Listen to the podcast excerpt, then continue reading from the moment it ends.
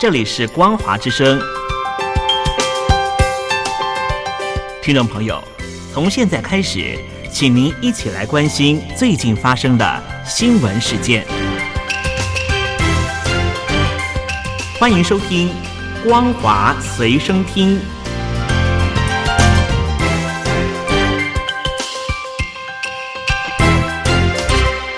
收音机旁的听众朋友，您好，欢迎收听《光华随身听》，我是嘉玲。我们来关心最近发生的新闻。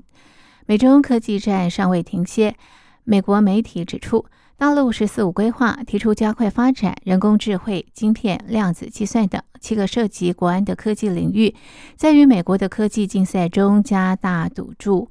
此举有跟美国竞争，甚至决战国家安全的意味。《华尔街日报》中文网报道，大陆政府五日提交大陆全国人大审议的《国民经济和社会发展第十四个五年规划和二零三五远景目标纲要》草案当中，提出今后五年研发支出将以每年百分之七以上的速度成长。规划还列出被认为对国家安全和全面发展至关重要的七个战略领域，包括人工智慧。量子计算、机体电路、基因和生物技术研究、神经科学以及航太。根据规划，大陆拟建立国家实验室，并加强学术项目，以孵化和扶持其中一些技术。疫苗、深海探索和语音识别也被列为发展目标。大陆总理李克强五日在政府工作报告当中也提到，将修订法规和政策，支持风险资本流入初创企业。增加银行贷款，并扩大税收优惠，以鼓励研发。其中，大陆中央本级基础研究支出今年将成长百分之十点六，并且制定十年行动。对照美国近年对大陆科技发展的制约举动，更凸显北京强调基础研究有突破美国围堵的目的。报道说，中国大陆的科技力量已经越来越壮大。美国史丹佛大学本月的一份报告说，在 AI 相关期刊引用量上，中国大陆最近超过了美国。而根据研究机构国际商业策略公司，截至去年底，中国大陆可能有六十九万个五 G 基站投入使用，美国只有五万个。而大陆最近五年规划设定目标，将五 G 用户比例提高到百分之五十以上，并为六 G 网络奠定基础。《华尔街日报》分析，大陆当局在规划及施政方针提出加大基础研究力度，有跟美国竞争的意味。事实上，科学研究领域被视为技术进步的关键，但是大陆传统上在这个领域却落后于美国。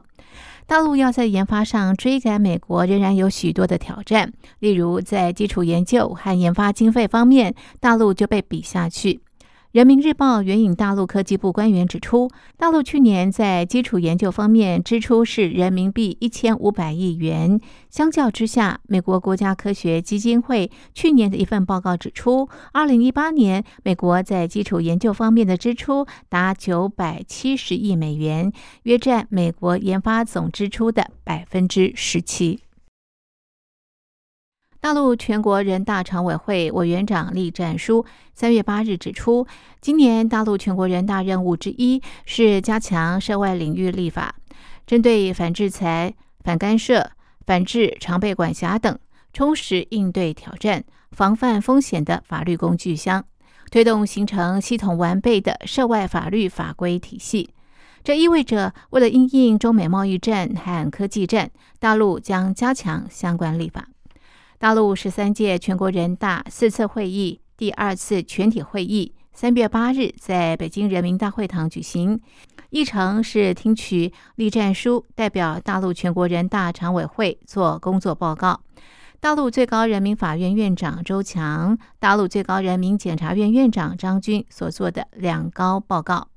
栗战书在报告当中回顾去年工作时指出，去年审议通过港版国安法。关于香港立法会议员资格的决定，以及本次大会将做出关于完善香港特别行政区选举制度的决定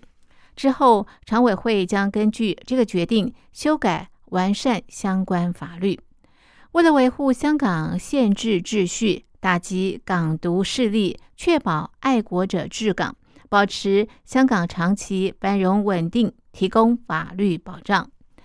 大陆最高人民法院院长周强则是在报告当中指出，去年大陆法院审结腐败犯罪二点六万人，并且点名陕西前省委书记赵正永，以及被称为中国第一贪官的华融公司前董事长赖小民，两人被判处死刑，彰显中共严惩腐败决心。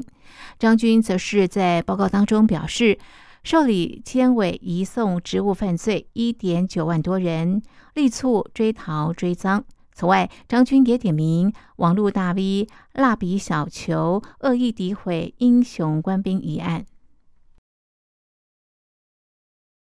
香港坊间不断传出有公务员拒绝宣誓，要求跳船离职的传说。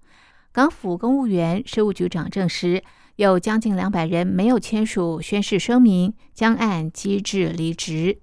在港版国安法出台之后，港府去年十月要求所有当年七月一日到十月之间加入政府的公务员宣誓或签署声明。今年一月，港府又向各政策局及部门发出通告，公布去年七月一日前受聘的公务员订立宣誓或签署声明要求。他们必须签署声明，拥护基本法，效忠香港特区，尽忠职守，和对香港政府负责。在部门发信四星期内签妥，并且交回担任部门首长等高职者，并且必须宣誓。港府公务员事务局局长聂德权三月八日透露，有将近两百名公务员没有签署宣誓声明。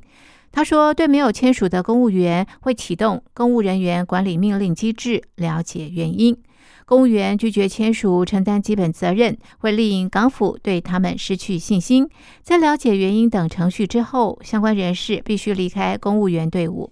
聂德权表示，香港公务员作为政府体制内的重要部分，应该明白，爱国家就是爱中华人民共和国，而中华人民共和国的执政机关就是共产党。如果有人不能接受离开政府，是他们的个人选择，对公务员团队来说也不是坏事。至于有建制派要求由港澳办及中联办负责高级公务员的升迁审核。